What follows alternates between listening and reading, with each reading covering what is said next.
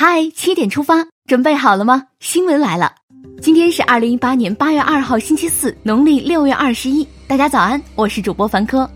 先来关注天气情况，中央气象台昨天发布台风蓝色预警，今年第十二号台风云雀将于明天早晨到上午在浙江象山到江苏启东一带沿海登陆。受台风影响，今天开始，江淮南部、江南东北部等地部分地区将先后有中到大雨，局地暴雨或大暴雨。出门的朋友记得做好防雨措施。南方地区是风雨交加，北方却是高温依旧，大家要注意降温防暑。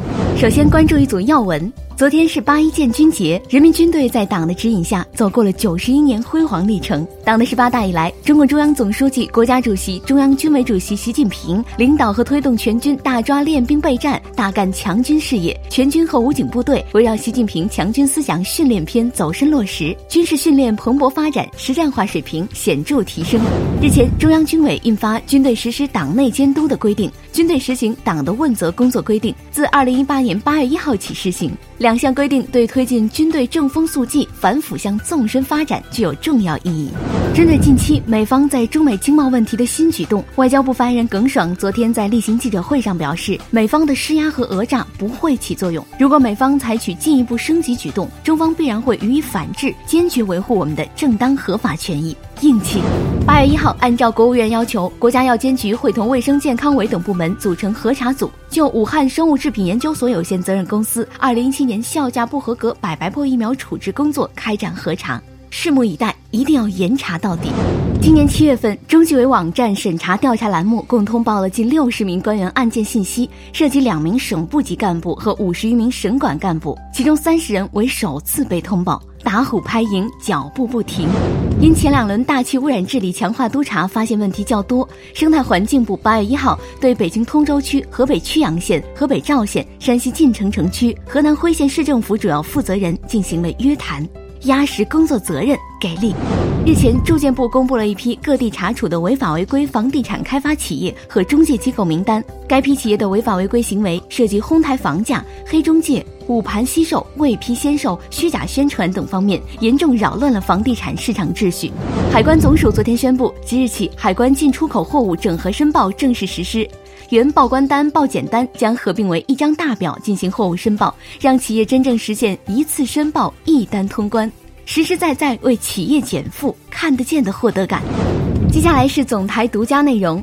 经中央广播电视总台授权，下属中国国际广播电视总公司正式启动与中国移动在 5G 技术研发、4K 超高清频道建设、内容分发、大数据以及资本等六大领域的全面战略合作，实现资源共享、优势互补和互利共赢。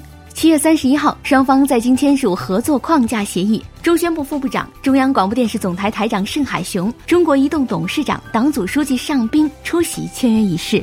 下面来看一组资讯，首先关注国内。日前，上海市区两级工商和市场监管部门已经约谈拼多多平台经营者，要求其立即开展自查自纠，切实维护消费者合法权益。对此，拼多多回应称，将进一步严厉打击平台上侵权假冒商品，努力达到社会和消费者期望。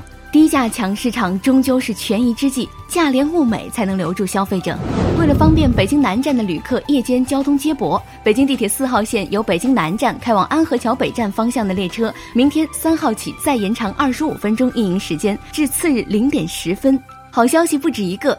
京津城际铁路昨天起全部更换为复兴号动车组列车，旅客可在列车上全程享受 WiFi 上网等服务。八月八号起，京津城际还将提速至时速三百五十公里，从北京到天津只需要三十分钟。坐着动车上着网，听几首歌的时间就到天津了，方便。交通便利的不止北京和天津，我国海拔最高的公路特长隧道米拉山隧道近日全部贯通，隧道平均海拔四千七百五十米。今年十月，公路全线通车后，从拉萨到林芝将由原来的八小时缩短到四小时。近日，家住成都的八岁女孩小婷在家中玩耍时，从六楼家中的厕所窗户外侧坠下。经送医抢救，仍然不幸离世。据了解，小婷疑似因为模仿动画片《熊出没》中的攀岩情节而爬上窗户，因此酿成惨剧。为避免类似惨剧，家庭教育要加强，动画片的制作者们也要长点心啊。来看一件堵心的事儿，因为入学录取审批表上出生年份被写错，郑州的郭女士一直未能落户买房。对此，省招办和学校均说不归自己管。省招办一工作人员甚至建议郭女士将审批表 PS 一下，宁愿让市民承担造假的风险，也不主动开证明澄清错误。整治办事难，还要再努一把力。来看看值得学习的榜样。最近，一个被称为“全宇宙最忙派出所”红了。位于贵州省贵阳市的花果园派出所辖区，有楼房二百多栋，六千余家商铺，住房十八万套，常住人口三十五万人，每天二十多万辆车次，上百万人流量进出。这里的民警忙得一早上喝水时间都没有，后半夜才得空歇一会儿。这样的为人民服务。点赞，再忙也要记得仰望星空。天文专家介绍说，进入八月，几颗大行星是星空的绝对主角。如果天气晴好，感兴趣的公众晚上在户外纳凉时，凭借肉眼可在一夜之间欣赏到金星、木星、火星和土星的风采。天文爱好者看过来呀！下面把目光转向国际。美国总统特朗普日前表示，美国短期内不会取消对俄罗斯的制裁，但他未做详细阐述，真是四处点火呀！日前，一架墨西哥民航客机从该国北部杜兰戈州一机场起飞后坠落，机上一百零三人全部生还。另据墨西哥警方和航空公司初步确认，目前尚未收到中国公民的登机和伤亡报告。据英国媒体报道，俄罗斯科学家成功帮助两只冻结了数万年的线虫恢复生机。专家表示，这证明了多细胞生物具有长期存活的能力，并为人体冷冻技术以及天体生物学提供了突破口。死而复生真的可以实现吗？接下来是今天的每日一席话：千磨万击还坚劲，任尔东南西北风。二零一四年五月四号，习近平总书记在同北京大学师生座谈时引用“千磨万击还坚劲，任尔东南西北风”，指出实现中国梦必须增强道路自信、理论自信、制度自信，而这三个自信需要我们对核心价值观的认定做支撑。“千磨万击还坚劲，任尔东南西北风”出自郑板桥的《竹石》。诗句借竹喻人，表达做人要有正直倔强的品格，以及绝不向邪恶势力低头的铮铮铁骨。